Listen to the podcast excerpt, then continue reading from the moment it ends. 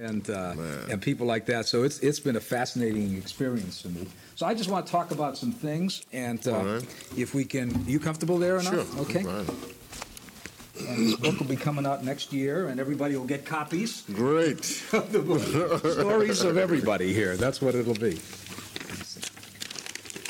The stories about you is how poor you were. Now, a lot of people started poor, but I understand you were really poor. Church poor. mouse poor. Yeah, I was. I Really was. I was really poor. Yeah. Where was that? Back in Arkansas? No, it was Tennessee. Tennessee, yeah. Um, Memphis. You know, I grew up in Memphis. Oh yeah, we're rolling. Okay. we're rolling. Uh, see, I was. Um, I was born in Covington, Tennessee, about 38 miles north of Memphis. And my grandparents raised me. Uh, my mother died when I was a year and a half. Yeah. My father split. So it was just my sister and me. And my grandparents were sharecroppers.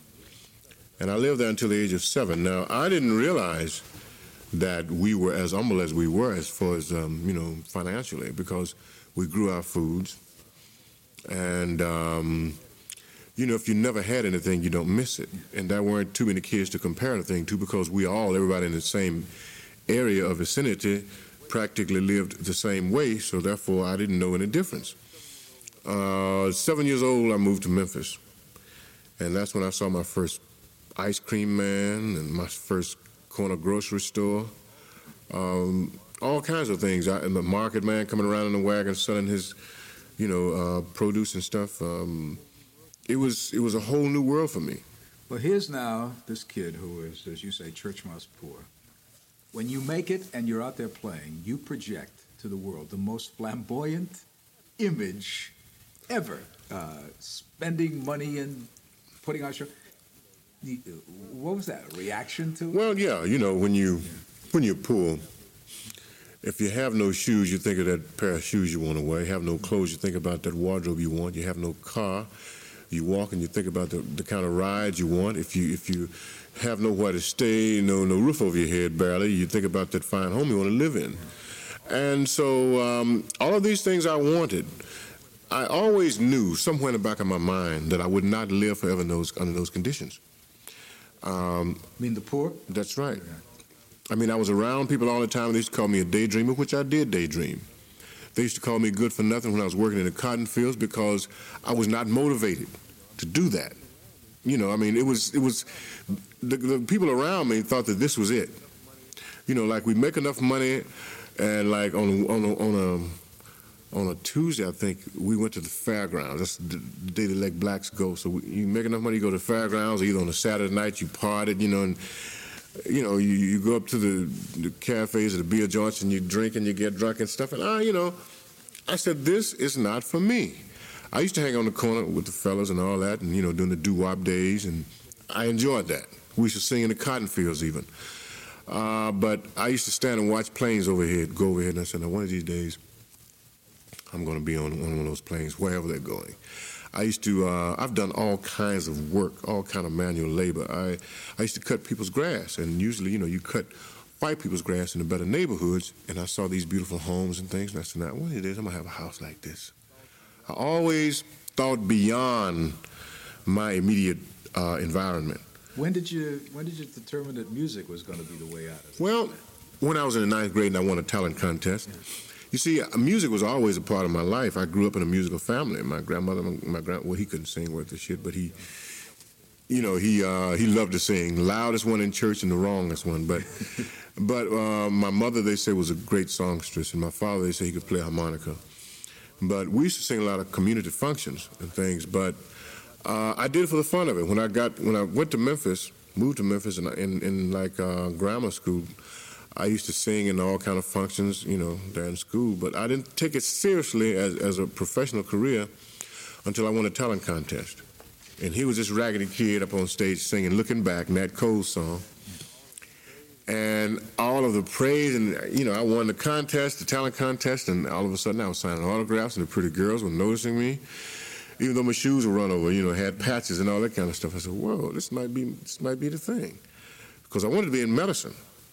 That's what I wanted to do. I was studying biology and things like that that would, you know, give me towards that profession. But then, but I, I was taking music all the time.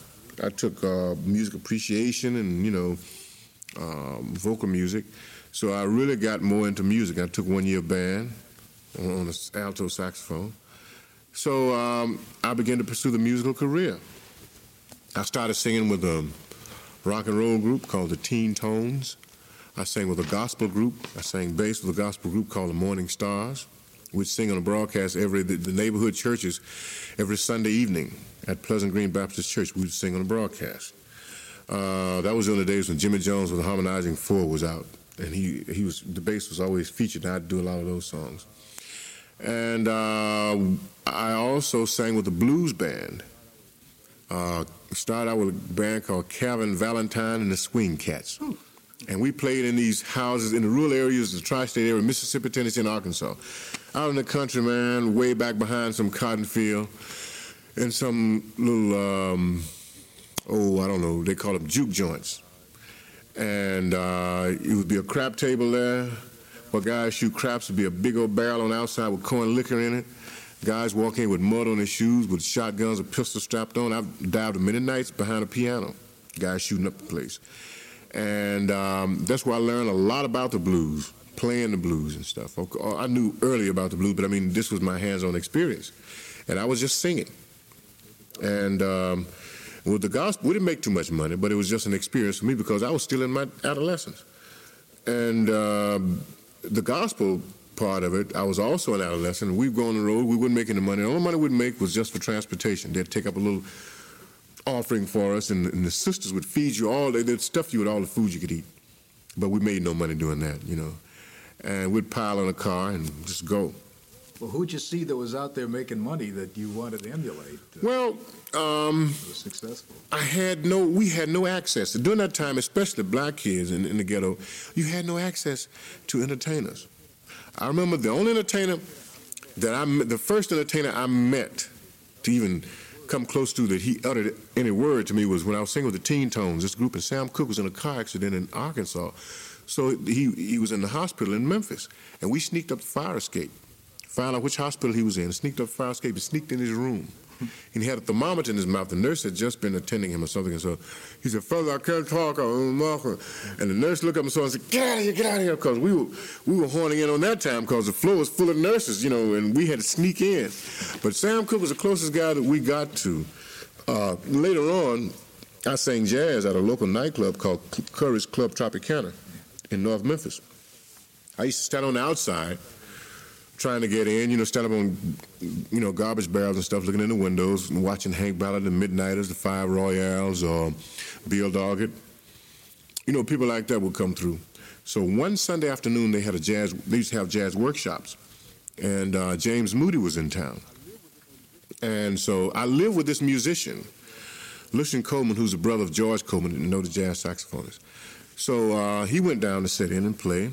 And so I wanted to go in, and so uh, Shenny Walker, who had been B.B. King's road manager, was on the door taking up tickets. He's a bass player as well. He said, Man, what do you want? I said, I want to sing. Oh, you want to sing, huh? So Fred Ford, another well known jazz saxophonist, he said, uh, Come on in, man. Let him in.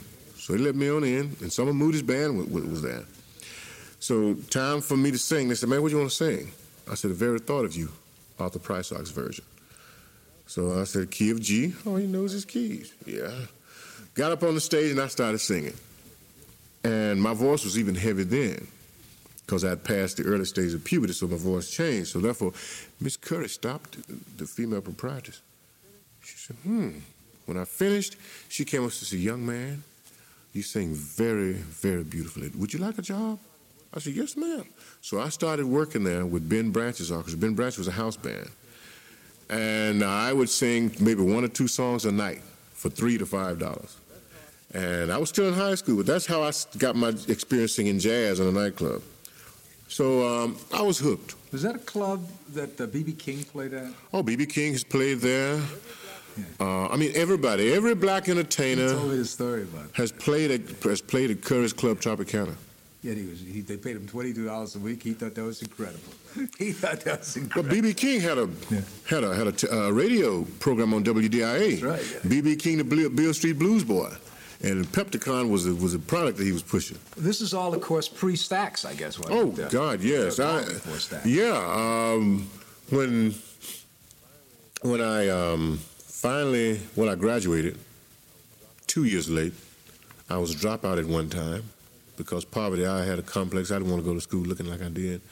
And when I came from the country, I, I lived across the road from the school, and I had a third grade education because I would just go for the fun of it, and all three classes in one room. So I knew third grade stuff. But they said when I came to the city, I passed from the first to the second grade. When I went to move to the city, they said the teachings in the city is inferior. Teachers in the rural area is inferior to that of the city, so I had to repeat the first grade. It was unfair because I could have gone to the third.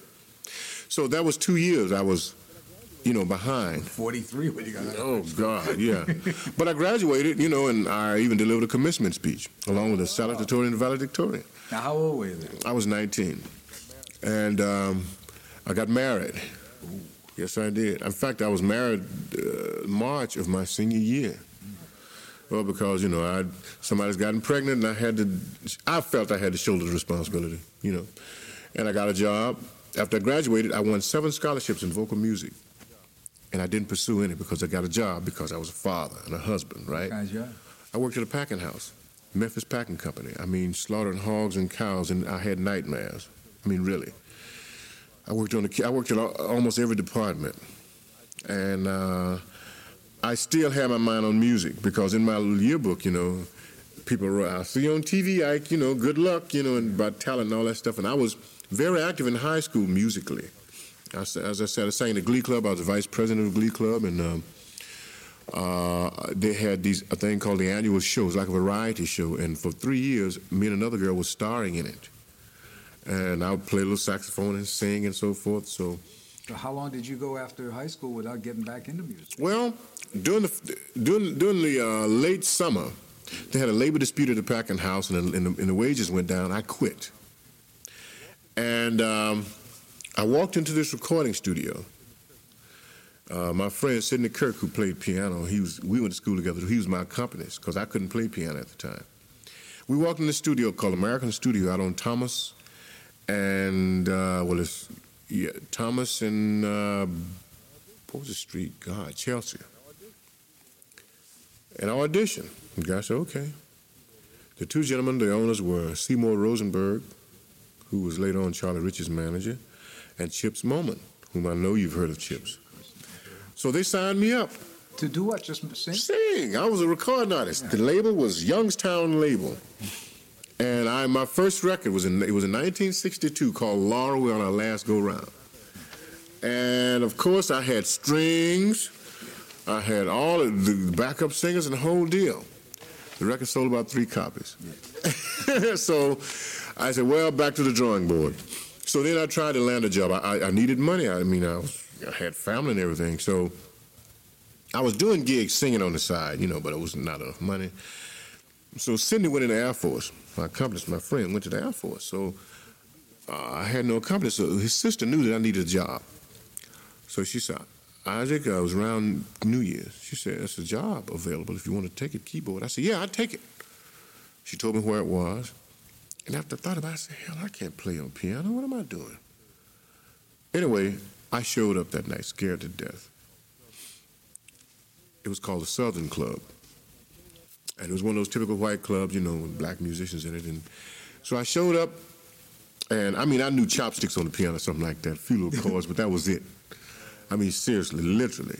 And um, the guitar player showed up, then the drummer came in, these guys started tuning up. I'm sitting at the piano. oh my God. So the vocalist came in, Jeb Stuart. He said, Man, y'all know such and such a tune? Yeah, because this is the first time the band had gotten together. So he kicked the tune off, and they started playing, and I started searching around on the piano, finding the chords and things, and you know, somehow I managed. Now I realized when they started playing, those guys in the band didn't sound worth a shit either. So I said, "Oh my God, this is Briar Patch. I feel at home. You know, these guys can't play now." New Year's Eve, naturally, the whole crowd, everybody's festive and drinking, so they didn't know the difference. We played Three Blind Mice, it would sound good to them. At the end of the evening, club owner came over. You boys sound good. Y'all like a regular steady job? I thought the guy was nuts, but said, yeah, we'll take it. so that's how I started on piano. No kidding. And each night I would learn something different, learn something more and more on the piano. And pretty soon, man, we started drawing a crowd. And we left that club a few months, went to went to another part of town, and the, and, the, and the crowd followed us there. And then Jeb went in the studio for a re- record, and that's when I, we went in as his band, and I started doing arrangements, head arrangements, because I couldn't write. And uh, we, I started, you know, voicing the horns and things like that, and that was my first experience in the studio. With the, with Jeb Stuart's record. Yeah, and uh, then I changed bands and went to uh, join Floyd Newman's band. Floyd Newman played across um, across the river in West Memphis, Arkansas, at a club called the Plantation Inn. Any writing or singing during this period? No. Just After that record flopped, I just you Just know keyboard. just keyboards. So I joined Floyd Newman's band and played drum. I mean, played piano. And now Floyd Newman was a staff musician at at Stax Records. He was a baritone sax, all those bodops and all the Rufus Thomas and the early things. So Floyd was up for a record, so he said, "Man, come on, we're going to the studio and do this record." So Howard Grimes and I wrote some stuff, the drummer, and uh, we went in the studio, and um, Jim Stewart, who's the president of Stax and the owner, recognized my playing and said, "Hey, would you like a job?" Because Booker T of Booker T and MGs had gone off to school and they needed a keyboard player. So a staff musician, me, yeah. I said, "Sure, I'll take it." And um, I had been to Stax Records three other times with the blues band, with the, with the rock and roll group, auditioned and always turned down. So here I was, right in the thick of things. Were So- they were they something in Memphis at that time? Oh, yeah, What, what, what, what, is, what was it like there? Oh God! I mean, it was a big old theater, Yeah. empty theater, and, and uh, that's where they Carla Thomas had cut Gee Whiz, Booker T had cut Green Onions, uh, Rufus Thomas had cut the Dog. You know, all those things. The Mar-Keys had done last night. So I mean, it was a big deal to get into Stax Records. So because Chips had been there before, before you branched off. So uh, my first session was an Otis Redding album session. And I was scared to death. But when Otis came in, he was very dynamic, very exciting, and everybody looked forward to it. So it, it went easy. I mean, it was a lot of fun. And that's when I got started uh, as a side musician, a staff musician at Stax. And then David Porter came in there one day. He was going under the name of Little David because he was singing locally around town. And he said, hey, man, uh, why don't we hook up? You know, uh, I, I write lyrics pretty much, so when you play music, let's hook up and form a team, man. You know, like Holland Dozier, like Bacharach and David. I said, I don't care, why not? So we teamed up and started writing. And the first song we wrote was a thing called How Do You Quit Someone You Love for Carla Thomas. We did a thing for David called Can't See You When I Want To. And finally, um, uh, Jim Stewart came in and said, "Look, uh, we we got Sam and Dave, these two guys coming down. Uh, Jerry Wexler sent them down from Atlantic, and they're going to need some writers. So they're going to check out everybody, and you know." So when they came down, they checked everybody out, and they, they saw, you know, they liked me and Dave and said, "We want we want to work with these two guys."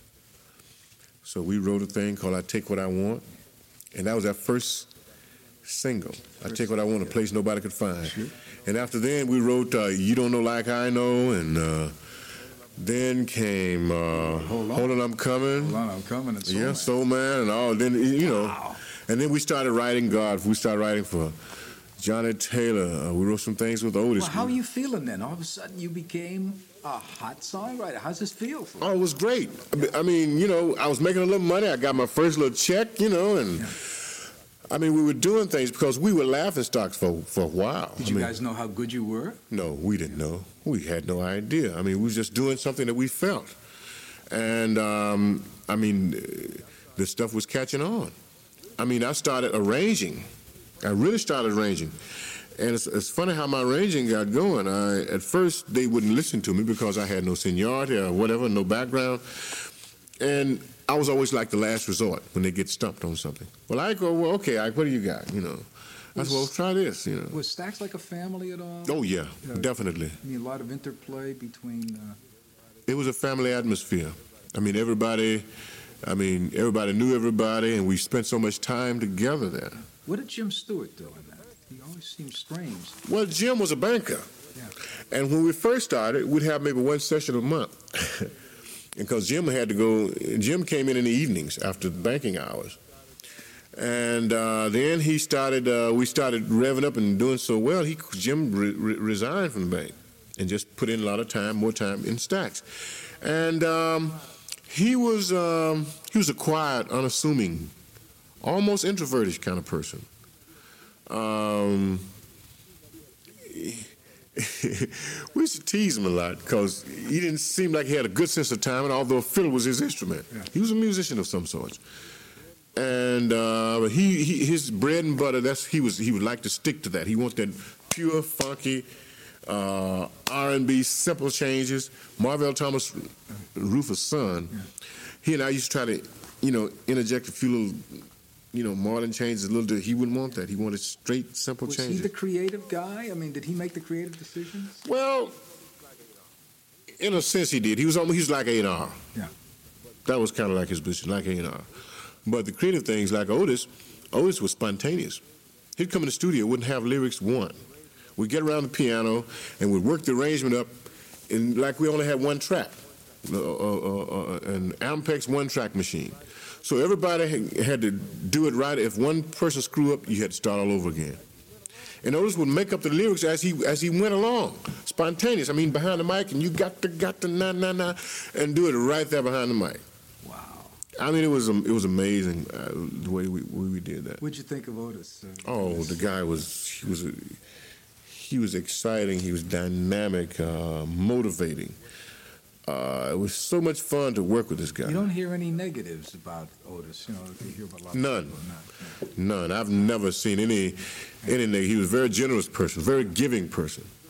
You know, uh, he was just a good old down home country boy. Well, tell me this uh, this story about you and uh, was it Jim Stewart got bombed one night and went back into the studio. Is there any truth to that? Uh, Yeah, Jim didn't get bombed. who, who was it? Somebody? Okay, how I cut my first album Yeah, at Stax. first album that Well- night you. When I've been bugging Jim about cutting an album, Jim said, "Ike, your voice is too pretty." Because again, Jim was an R&B man, right? So uh, Al Bell had at that time become head of promotions, I think, at Stax. So uh, he said, uh, somebody's birthday. Every time somebody have a birthday party, we'd have champagne and cake. So Duck Dunn and I hoarded two bottles of champagne and ran in the restroom, in the ladies' room, and locked the door. And we downed the champagne, and we felt good. We came back out there just really feeling good. And so Al Bell said, Ike, not, let's, let, us cut a record on you. I said, when? He said, why not right now? I said, sure, I ain't feeling no pain. We go in the studio, we got Duck on bass, Al Jackson on drums, Booker, Booker might have played a little organ or something. And I was on piano. And we didn't do any rehearsing. We just got the keys down. I said, y'all follow me. You know, because we worked so much together. We just knew each other, you know. And we did an album. Now, I didn't take Al serious. Because, I mean, I was drunk. I mean, you know, I was full of the champagne. These all your songs? Uh, no, I did some covers. God, I did. Well, I did. Well, you don't know, like I know Sam and Dave's tune. We covered that. I did Misty. I did Stormy Monday Blues. I did Going to Chicago. I did Rock Me Baby. All these blues. I mean, I was. and so when we finished it, I played it back. I'm still half high, you know, on that champagne. Okay.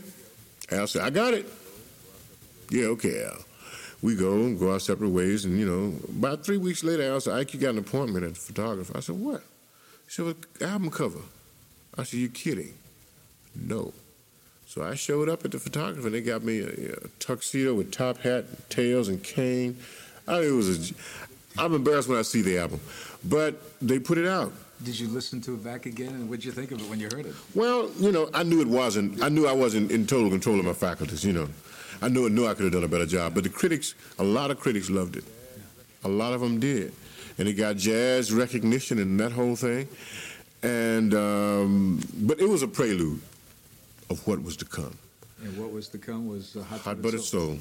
Yeah. And that happened like uh, during the winter of '68. Al said, Ike, uh, well, by the way, presenting Guys Hayes was done in '67, and during the winter of '68, Al said, Ike, uh, we they they had just hooked up with uh, Gulf and Western, and they said we got a big sales meeting coming up in May, and I'm going to need some product on all of our artists. Would you help me produce some of them? I said, sure. I said, oh, by the way, can I do one too? He said, sure. However you want. I said, can I do it like I want? He said, however you want to do it, carte blanche. Whatever you want to do, you got it. Creative, whatever you want to do. Great. So I went in the studio and cut. In fact, I cut it at Ardent Studios. John Fry had an old, the old Ardent Studios, which was out on National Boulevard in Memphis. I cut it there. I cut the rhythm. Hot Butter Soul, only four cuts. That's all. Only four cuts, and that was the most innovative album. Where did you, where'd you come up with this extended talk and working over a record like this? Well, extended song workout that you did. The, they said the uh, what's that? Uh, necessity is the mother of invention, or whatever. Yeah. That was out of the necessity to communicate. I'll tell you how it happened. I was listening to radio one day and I heard Glen Campbell singing about singing by the time I get to Phoenix. And I, I listened to the lyrics and I said, my God, that's a beautiful song. I said, this guy must have been really hurting.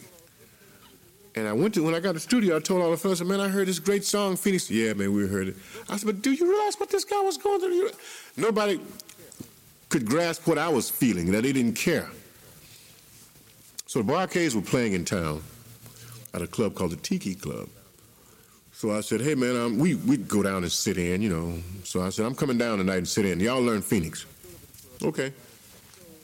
So when I showed up at the club, man, everybody was talking and drinking, ha ha ha. And so they introduced me, and I went up on stage. Everybody knew who I was anyway, you know, Isaac Hayes. So they kicked it off. I said, wait, I said, my God, how can I get their attention and try this new song that they're not familiar with? The first chord in the song, the key I was doing, it was E flat. I said, man, hang up on the B flat 11 chord. Just hang up, hang up on the chord. Don't change till I tell you. So they hung up on the chord, and I started talking. I said, I got to do something to get the idea across to these people. So I started this story. I started rapping to him. And I started talking about this young man, just like the song, a young man born and raised in hills of Tennessee and so forth and so forth. And before I, midways the rap, the, the conversations throughout the club began to subside. And towards the end of the rap, I had him listening. And I rapped. When I got to the end of my rap, I nodded and I said, by the time, and everybody, oh, and I sang the song through. When I finished, ladies were crying, and the whole, I mean, response was overwhelming. And I mean, standing ovation in a club. I mean, people that see me all the time. Had Lou Rawls done those things before? Lou had done. Lou had done something about standing on the streets of Chicago. The Hawk. Yeah. Yeah, exactly. Yeah, that's he. That wasn't a style of his. That was just a song, I think. Yeah, I think so. So um, then I did it at a predominantly white club. Yeah. Same response.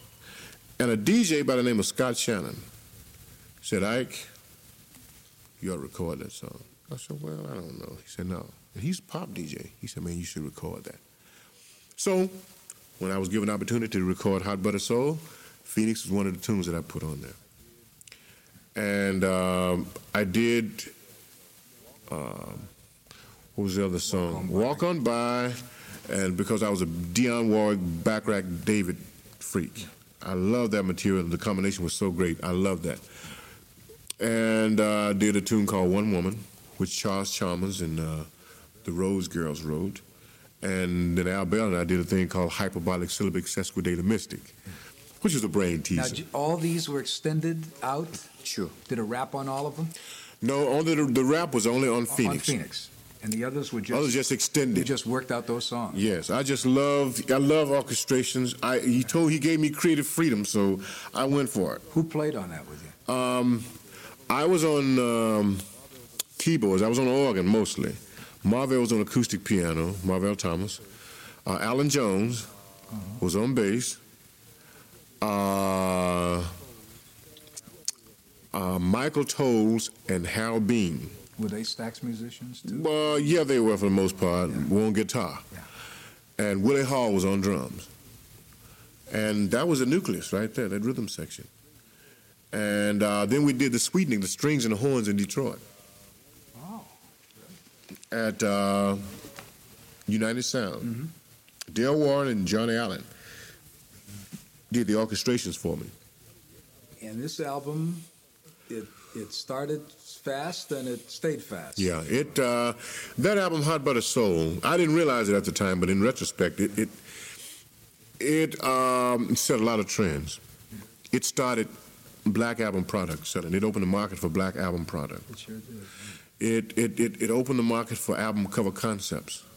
Cause my bald head was on the cover, looking down, and I just for the hell of it, I said, "Man, shoot the top of my head."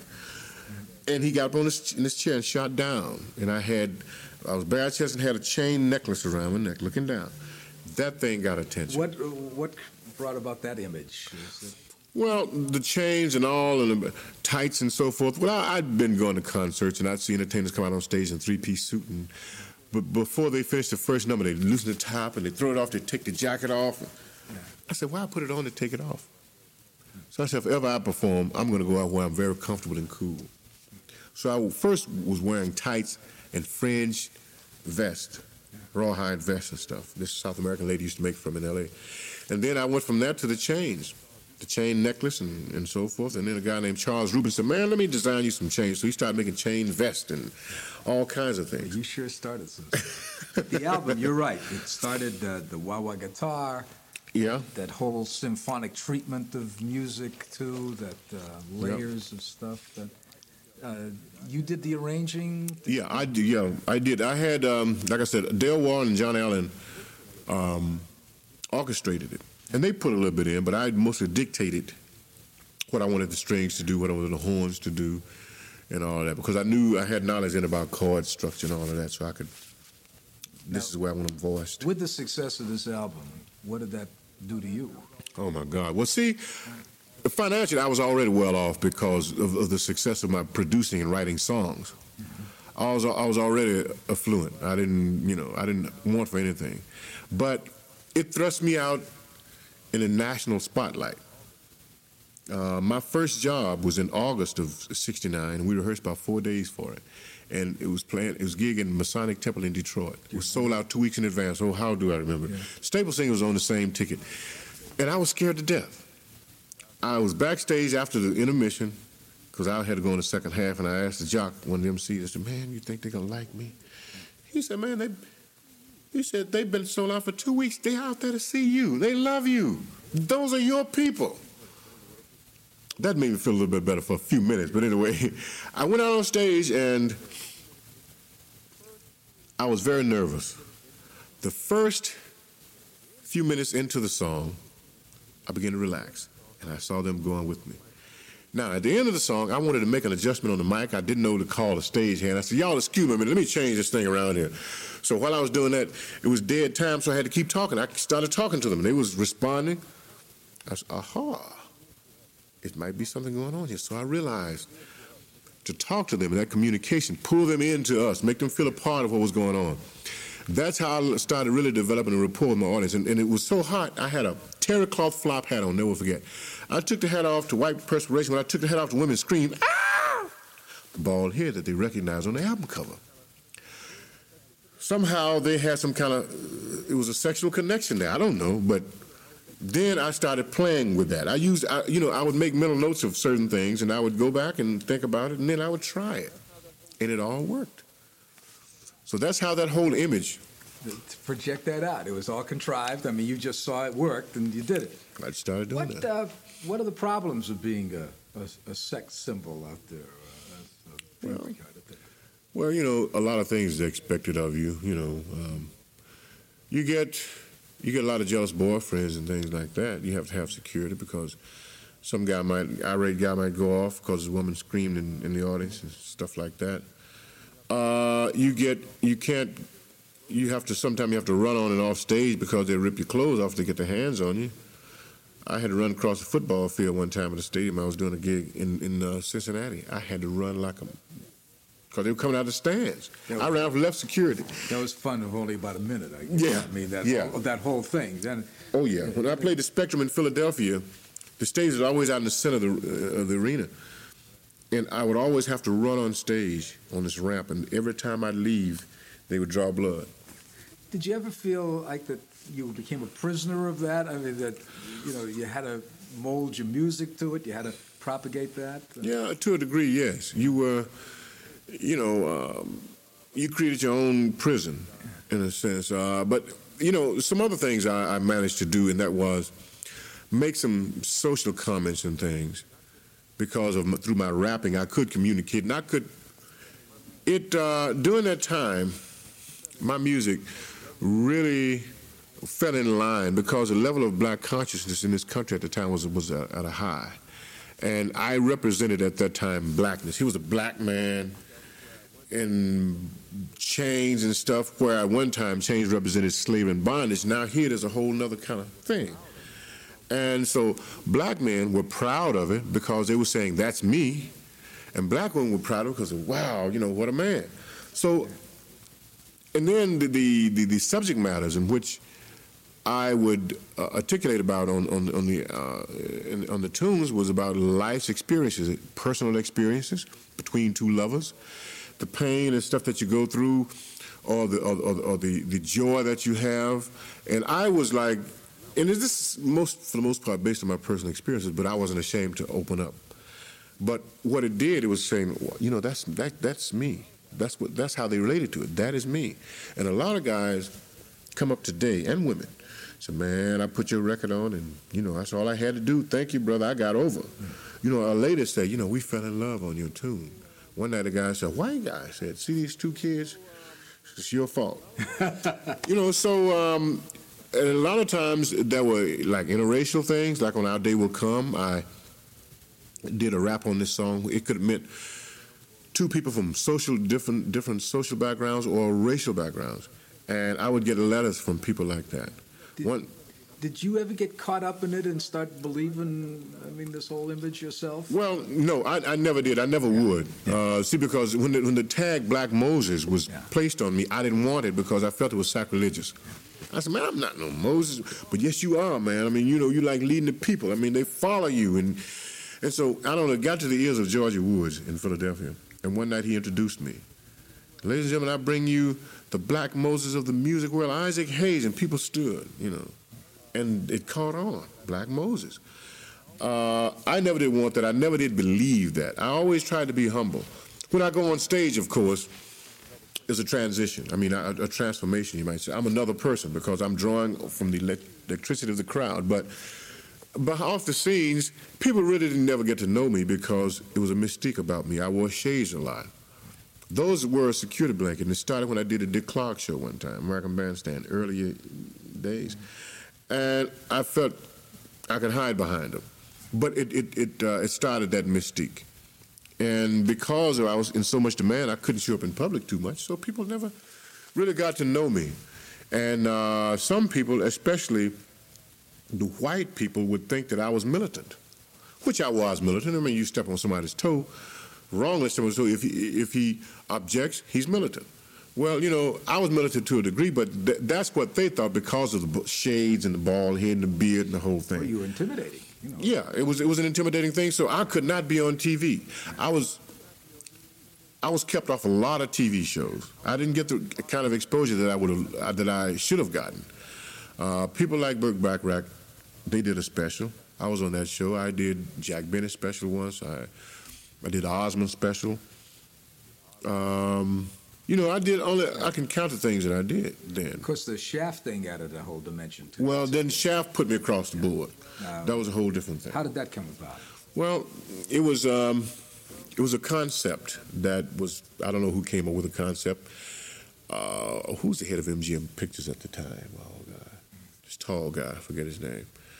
Anyway, he and Al Bell at Stax, they and some other people, Gordon Parks, they got together and said, we're going to come up with a black film aimed primarily at the black market.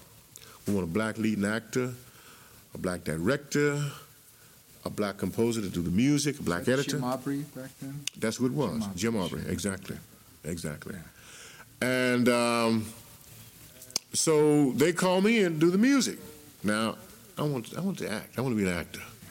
So I'm saying, well, yeah, I'll do the music, but uh, can I try for the lead? Well, yeah, we'll give you a shot at it, but commit to do the music. So I committed to do the music. Of course, a few weeks later, I heard from nobody about the acting, and I finally called. Oh, Mr. Hayes, you didn't hadn't heard? Oh, they've already casted, and they found a young man, a young model by the name of Richard Roundtree. But you got to do the music. Okay. Now, I've never done a movie before, scored a movie. I didn't know what the hell I was doing. Uh, Joel Parks, I mean, uh, uh, Gordon Parks and Joel Freeman, who's a producer, and Gordon Parks was a director. They knew I didn't know, but they were very nice and they handled me very well. And they said, Isaac, what we want you to do is um, we're going to give you some footage. We're going to send you some footage down there, about three scenes. We want you to write some music to it and then bring it to New York. They sent me the scenes, the opening scene in the movie. They sent me the love scene between Shaft and Ellie, his woman. They sent me a scene, the montage of shots as uh, Shaft walked through Harlem. Now, the opening scene was the main theme. I wrote that rhythm about two hours. I did it in two hours. Not the sweet, not the strings and all the no, voice no. and the lyrics, just the rhythm. That inspiration? Uh, yeah, I did that in about two hours. I did Ellie's Love Theme, about an hour. I did, uh, I hadn't had the lyrics, but the rhythm, the, the, the uh, music for Soulsville, I did that in about, God, about an hour. And I took it to New York and uh, punched it up, and they ran the film, and I played the tape. Yeah, yeah, that's, that's, all right. Okay, all right. I knew I had the job then. I knew it was a shoe in. So I then went to L.A. and stayed at the Continental Hyatt House on Sunset. I had a suite upstairs on the top floor, and that's where I worked out of. And uh, I would go over to MGM's lot uh, every day and work in a place they call the uh, the penthouse yeah. where the musicians work. And uh, I worked there, and, and, and, we didn't write anything. We did it all head, all head arranging. Nothing was written. We wrote our little cues down, but no music and no was written at all. We did all the rhythm.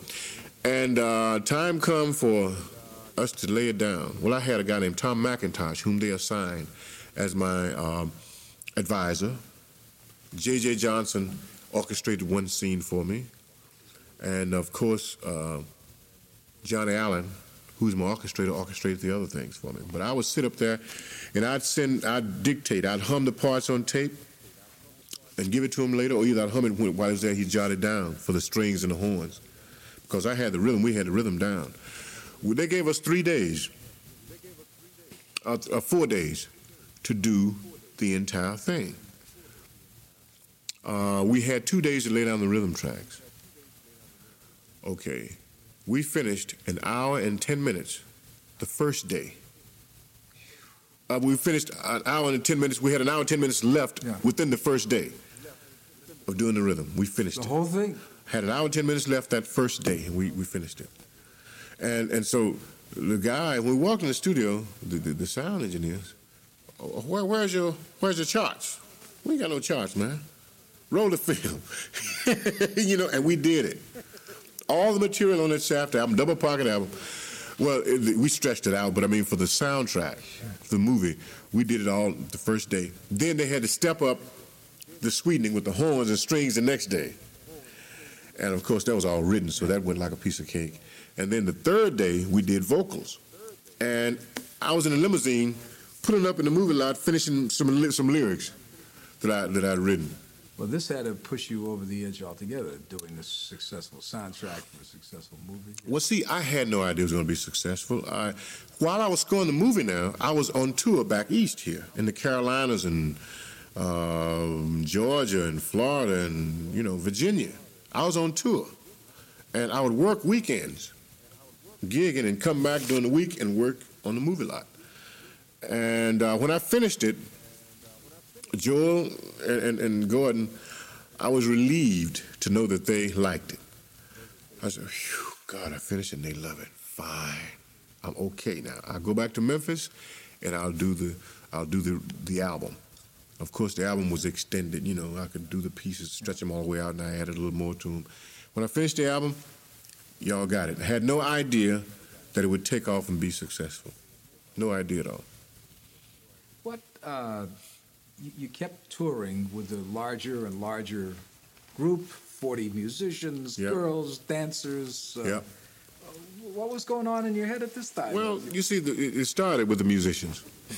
And the reason I did that was I would go, uh, again, this came from observation of concerts.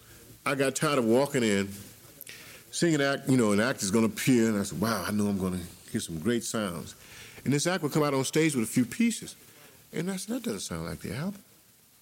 You know, I mean, what about this and that? So I said, whenever I, if I ever get an opportunity, I'm gonna give the people what they bought. So I went to the pains of putting together a full orchestra. It was expensive, but in the long run, it paid off because people knew when they go to an Isaac Hayes concert, they're going to get some quality music, musicianship, and they're going to get, they're going to see and hear what they bought on the records. And I knew that because certain parts would come around in the arrangements, strings might make a run, and they, yeah, the reaction. Yeah. And I just felt good to be real with, with, with the people. The dancers came later because when you go for so long, you have to start adding. And I had to update, so I added dancers. And uh, what happened was I, I, I, caught Sammy Davis once in, in, in uh, Cherry Hill, New Jersey. I was a guest of Mike Douglas show when he was broadcasting out of Philly. And Sammy was a guest host that week. So we went over to Cherry Hill at Latin Casino and caught Sammy's act. And um, he had this great dance over there. Oh my God, he had a lot of good dances, but this one dance I kind of got hung up on. And so she came down to a party I threw in Memphis. I threw in the biggest parties the city's ever seen. And for Christmas, and she came down for that. And we got we we developed a relationship. And I went to Vegas and I hung with Sammy in Vegas and then up to Lake Tahoe. And so she said, well, Isaac, why don't you get some dancers? I never thought about it. You know, I said, I don't know. She said, well, she said, I'm going to bring this choreographer out. And they joined us in somewhere in Pennsylvania. We are playing somewhere back up in a small area. And he checked out my show. He said, oh, this would be fantastic. In Vegas. And it had to be weird for you staying there and seeing this extravaganza go all around. Yep, it was it was it was something else. But tell me something. Here you were giving people what the this incredible show. You were done Shaft. Why did things? Why didn't it go on? Why? Well, you mean the the, the success? Why why didn't it? Uh... Well, it's very difficult to sustain a successful streak. Um, the, the, the sustaining of a successful streak depends on a lot of things, a lot of factors, and um, my uh, shortcomings were I was wearing so many caps at that time. I was uh, creative caps. I was a songwriter. I was a producer. I was an artist. I was an actor. I was a musician. I was an arranger. I was doing all these things. And I had my own little label. I had two recording studios. I was I wanted I wanted to build an empire, but I went about it the wrong way. And what happened was I placed responsibilities on people that were not trustworthy. I was naive enough to think that because I'm trustworthy, because you say he is, or if somebody recommended you to me, I think you'll be fair and straight with me. And I trusted people and I had uh, I entrusted my monies in their hands. I went to these gentlemen in New York and I said, "Look, I can. I'm, a, I'm, I'm an income generator, but I didn't major in business. I didn't major in financing, finances. So I understand you guys know how to do that. So I will make the money. I'll place it in your hands, and you invest it for me." So when some big investment came up, they would call me and we'd sit down and talk about it, and I'd say yay or nay. So I had a lot of investments. I mean, multi-million dollar investments I had. And um, things began, funny things began to happen. And someone pulled my coattail and said, look, man, so you better, even at Stax, so you better have an auditor to go in Stax Records and check the books. Such and such an act is doing that. I think you should do it too since you're that number one act. I mulled over it, and finally I decided to do so because I began to see a few of strange things. And so I went and sent him in. First time he met stiff opposition. He came up with some things. He, he I think he went in two or three times. And he came up with the figures that I represented about 69.7% of Stax's gross.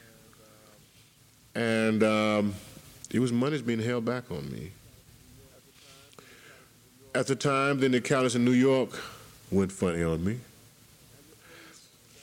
And this whole stack of cards began to tumble. And um, I tried to save it. Um, you see, the press was unfair to me to the extent that because of my flamboyance, my flamboyant lifestyle, they slanted it as if that contributed to my financial demise. But that money was the tip of the iceberg. We we tagged that money as mad money. You see, I worked hard. I worked all the time. So I had little time to enjoy the fruits of my labor. So therefore, if I could ride in the car a little bit, I did. If I could sleep in this beautiful home for a few nights, I did. If I could, if I can wear these nice clothes, these furs and so forth, as jewelry, I will. But for the most part, I was working. I was a very, uh, I had a philanthropic nature. I, I, gave to a lot of charities. I even founded Isaac Hayes Foundation. Um, and I built a, a, a, huge, not huge, there's 250 units in, in St. Croix, a housing complex for low income blacks. And it was one, one to four bedroom.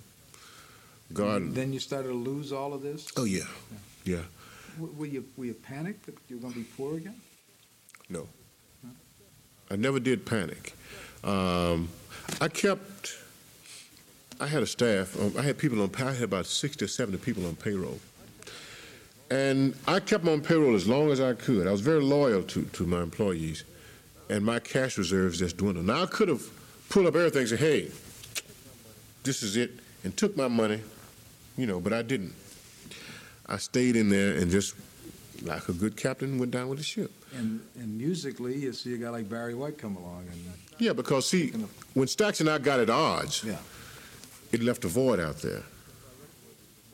Since my records weren't being promoted or whatever, it was a void. So naturally, Barry going to shoot right in that, of course. I mean, it's a competitive business. Yeah. So he knew there was a market there, and he, you know, just slipped right in that slot. Um, when I, my, when my insolvency attorney said, "Hey, I, I went, I first did a Chapter 11, you know, creditors moratorium."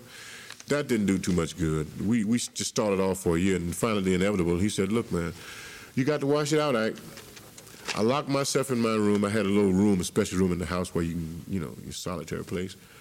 I locked myself in there for three days. And when I emerged, okay, I'm ready to do it. I called my kids together.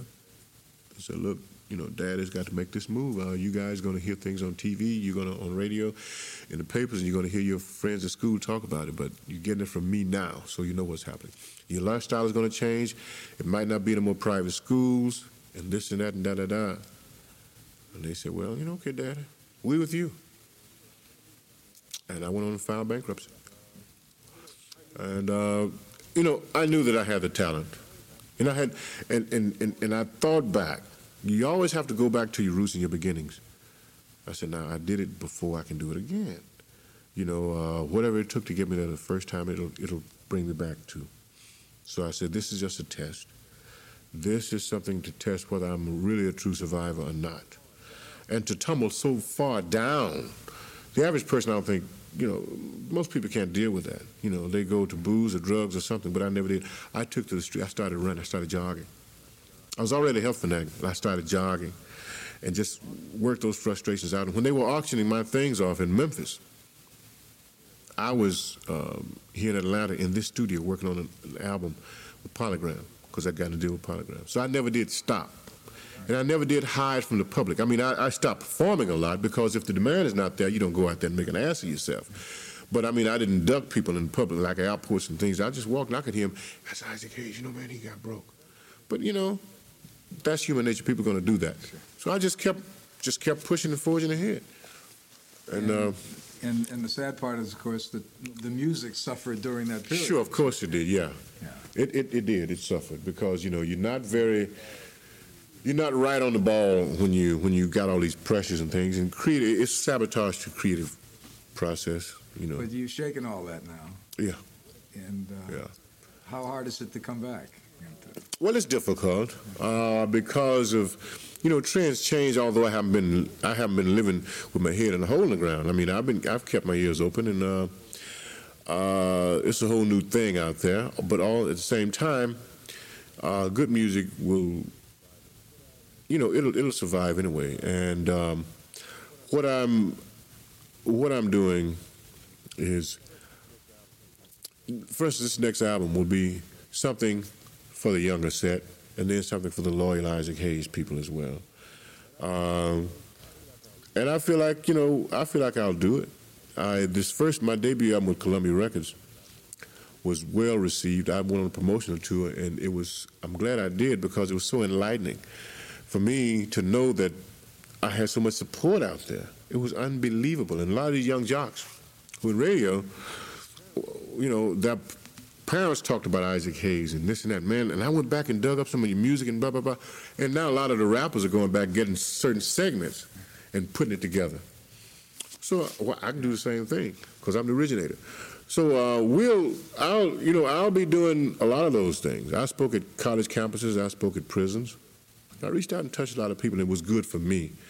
And that just inspired me and got got me just chomping at the bit to get back and, and cut another album. All you gotta do is write some songs. Yep. Write some terrific songs. That's the heart and soul of it all. if you can It is. Most Well, definitely. thank you for the time. I appreciate this. I, I sure wish you well. I tell you, we're, you know, we're uh, having a big hit with Natalie Cole now. I know it. Jumpstart my heart. I mean, that, that thing is really good. And so it shows you can sing, you got talent, get some songs. Get some songs. Get some songs. Work with, you know, with the best kind of production values there are. That's true. And you gotta, why not? You know, because there's nothing about you that couldn't make it. Well, you know, when Tina did it, Yeah. I mean, that, uh, well, Dionne did it at first when she came back. In fact, I wrote the song, well, Deja Vu is one of the songs on the album that I wrote. And uh, uh, when she came back, I Never Live This Way Again, with that whole album. And uh, then Tina came, my God, I said, wow. But tho- those things can happen. I- Yeah. Uh, I- I think that, you know, that age or, or number of years in the business is not as much a factor in the black music world as it is in the rock music world, which No. is much more trendy Yeah. and uh, kind of sheds people fast too. I Yeah. think there's a much more artist loyalty factor in the in the black music world. There's some black music and Yeah. country music. Yeah, and oh, country music without a question. It Yeah. does not matter. I, I got Barbara Mandrell for God's sake still making records. Yeah. you know, and that Yeah. to me is amazing that Yeah.